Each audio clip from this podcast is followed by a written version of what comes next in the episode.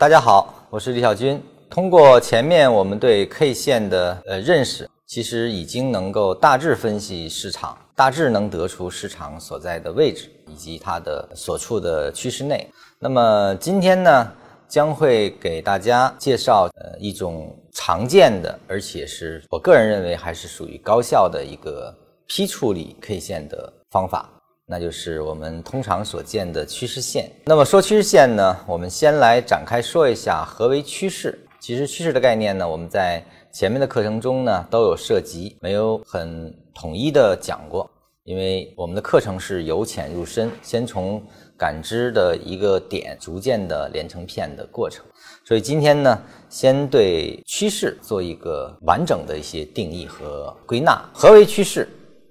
这个呢，你在百度上去查，有这么一句话，叫“事物或局势发展的动向”，就是说它是已经可以感知到的一个发展的方向，称之为趋势。那么我归纳了以下五点对于趋势。第一点，一旦趋势被确认，那么这种确认呢，就是加强了这个趋势的一个发展，因为它可以产生一种正反馈的强化。那么用一句话来表达，就是趋势一旦确立便可延续。比如说，我们用五日均线来描述一段上涨，那么第一次没有破涨了，第二次回踩均线又涨了，那么它这个五日均线呢就形成了对走势的一个加强。那么第三次再踩到这五日均的时候，这时候呢就会产生正强化的一个呃合力，就会有这个市场的力量呢愿意在这个地方继续买入。因为大家会相信这个趋势呢会延续的话，那么不破五日线就成为了一个操作的依据。其实这就是一个现象，就是趋势一旦确立便可延续，因为它具有一个正反馈的效应。第二，就是价格总是沿着阻力最小的方向运动。那么我们说，在趋势的通道内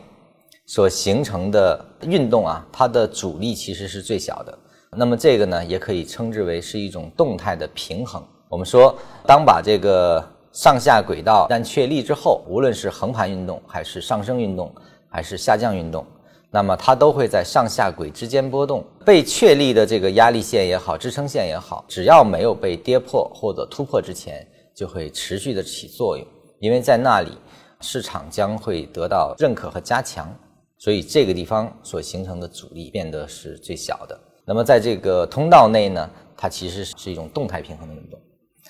第三就是打破平衡需要外部能量的介入，这个也是告诉我们趋势的改变需要用量能的变化来进行确认，它的有效性更高。比如上涨变成加速上涨，那么它其实通道的状态也发生改变的啊，那么也是需要外力给它增加新的能量。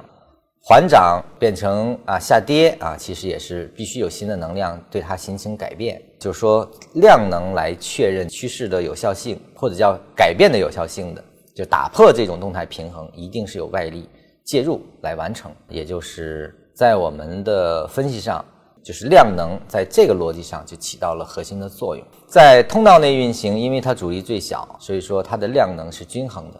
那么打破平衡的时候，也就是说，突破趋势线的控制的时候，有了量能的确认，使我们的认定变得更加的准确了。那么第四就是趋势呢是可以终结的，当下趋势呢一定是由新的趋势来进行终结和替代的。这个其实我们在上一节讲 K 线结构的时候，我们就知道上涨的结构最终会被横盘结构和下跌结构所替代，是一个道理。第五。趋势是有级别的，什么意思呢？就是说，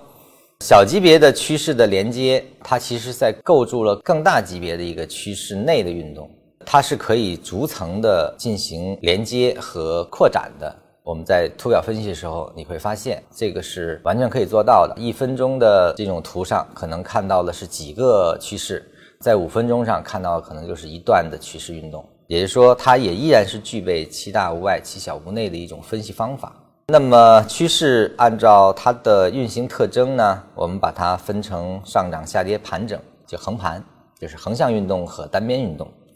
那么，按它运动的斜率或者速率，可以分成上升的、下降的、加速的和减速的这样的运动。这个呢是一个比较而言的，跟前一个趋势改变的时候，就是说新趋势形成和原有趋势进行比较，你就能得出来上升、下降以及加速、减速这样的一些特征，那就能够对事物的运动产生一定的指向性。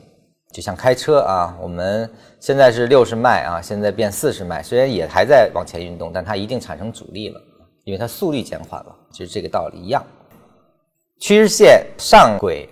啊，由高点组成的趋势线和由低点组成的下轨趋势线，这两个都是趋势线。那么它们之间呢，又可以构成通道。我们一般说的趋势通道，其实就是指这个。通道呢，一定是由上下轨来进行完成的。那么我们说这个阻力最小，这个是指通道内的，就是指这个，就说我们对一段走势两个点确立一根线之后，它就会形成上轨和下轨，你就能比较清楚的看到它是在哪一个范围内进行波动。那么根据这两条上下轨的关系，我又可以把它分成平行的轨道和呃收敛的轨道和扩散的轨道这三种。这个也可以来反映股价运动，它的分歧是在分歧中，还是在分歧加大中，还是一种均衡的运动中，动态均衡的一种状态中，都可以以这个来进行划分的。这个是趋势的一个概论。